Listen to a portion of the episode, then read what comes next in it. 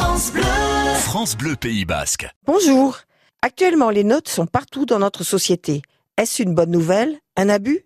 À titre personnel, je suis inquiète par rapport à la montée de cette tendance de tout noter, alors que l'école s'interroge sur ses systèmes d'évaluation. Bien sûr, cette interrogation du milieu enseignant n'est pas récente. Souvenez-vous des diverses périodes de classement que nous avons eues durant notre scolarité. Notes de 0 à 10, de 1 à 20, les classements de A à E, les listes de compétences acquises, en cours d'acquisition ou non acquises.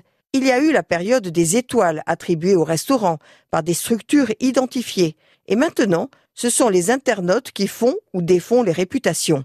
Et voilà qu'aujourd'hui, dès que je rentre chez moi après avoir fait des achats dans des magasins de bricolage ou autres, être allé chez le coiffeur ou avoir loué une voiture, on me demande de noter le magasin, le service, voire la personne qui s'est occupée de moi.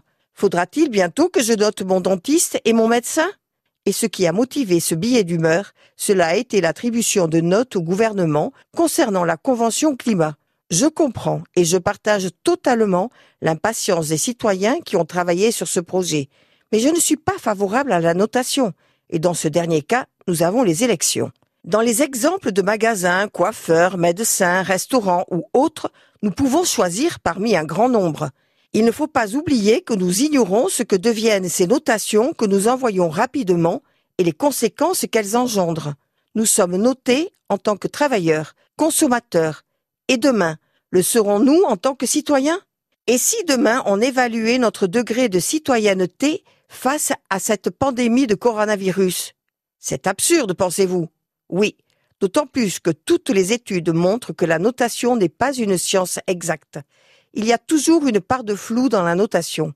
Dans une classe, elle est utile pour savoir où un élève se situe par rapport à ses camarades, voir sa progression. Mais accorder une note à un service, cela n'a pas de sens.